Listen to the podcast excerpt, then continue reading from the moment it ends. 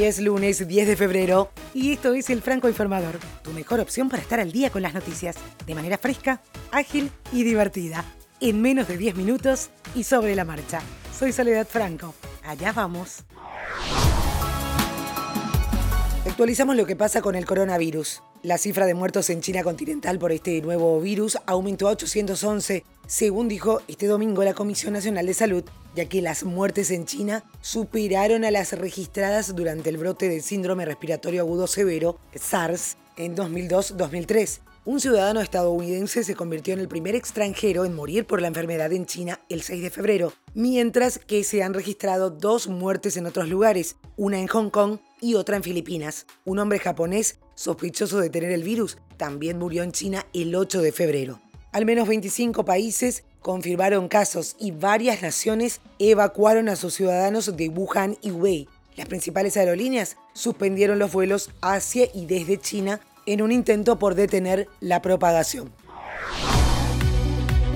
Una de las promesas de campaña de Andrés Manuel López Obrador al llegar a la presidencia de México fue que se desharía del costoso avión presidencial comprado por el expresidente Felipe Calderón y que Peña Nieto usó en sus desplazamientos. El presidente confirmó que el avión se sorteará. Eso sí, va a ser una rifa simbólica.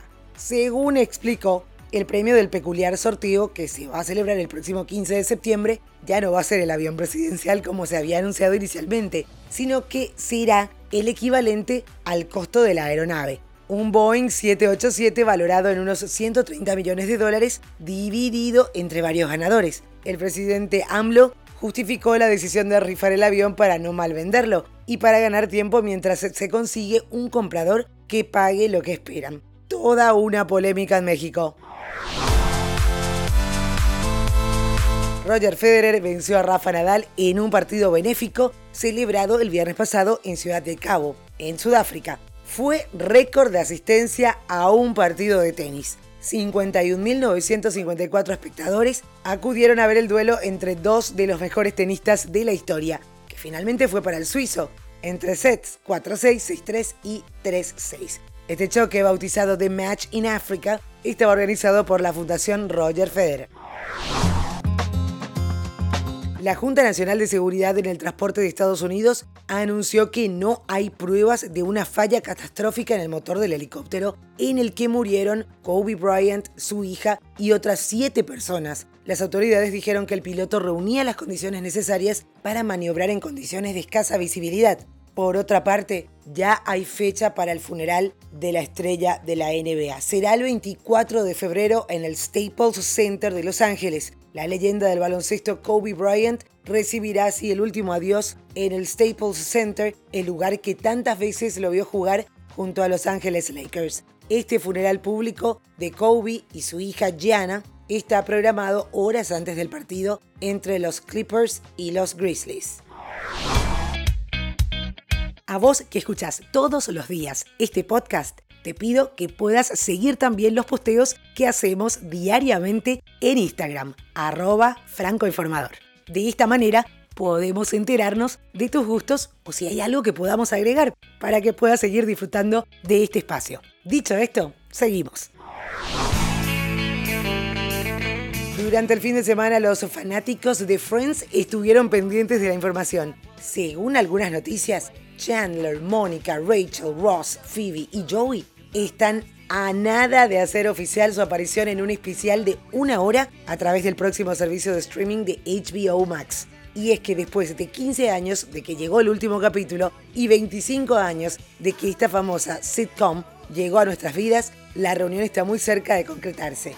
Según cuentan, van a embolsar unos 4 millones de dólares cada uno por este especial. Ahí nomás. Hay que recordar que al final de la serie, cada quien se llevaba un millón por episodio. Cientos de vuelos fueron cancelados y los trenes se detuvieron cuando Storm Chiara, o Sabine como se la conoce en Alemania, se movió por Europa este domingo. El temporal con vientos máximos previstos de hasta 130 km por hora provocó también suspensiones de trenes, partidos de fútbol, así como daños materiales. En Inglaterra, la reina se vio obligada a cancelar su visita semanal a la iglesia y la Premier League anunció que el partido entre Manchester City y West Ham se pospuso debido al clima extremo. El Mobile World Congress parece que está en peligro. Debido a la rápida propagación del coronavirus, son varias las empresas que están tomando la decisión de retirarse del mayor evento de tecnología del año. La razón de todas ellas se debe a la preocupación y los riesgos que pueden tomarse hacia sus empleados. Hasta hoy son cinco las grandes empresas que se retiraron. LG, HP, Amazon, Ericsson y Nvidia. El derby de la Madonina lo ganaba de forma cómoda el Milan por 2 a 0, pero el Inter reaccionó en un terrible segundo tiempo y terminó goleando 4 a 2 para trepar a lo más alto de la tabla en el calcio italiano.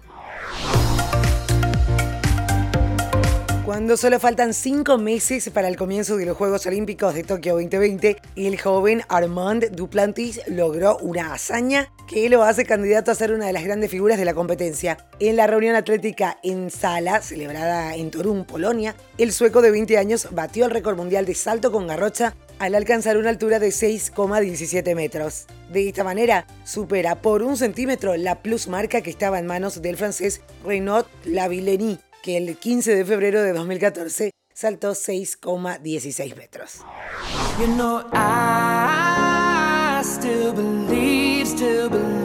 Justin Timberlake regresa para colaborar en el nuevo tema de Mick Mill titulado Believe. Cuenta con un dramático videoclip dirigido por Maxine Coylin y protagonizado por el propio Mick y Justin.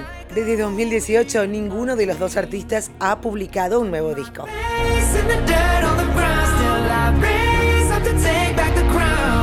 Y esto es todo por hoy. Ya estás al día con las noticias. Te agradezco por hacer del Franco Informador parte de tu rutina diaria de información.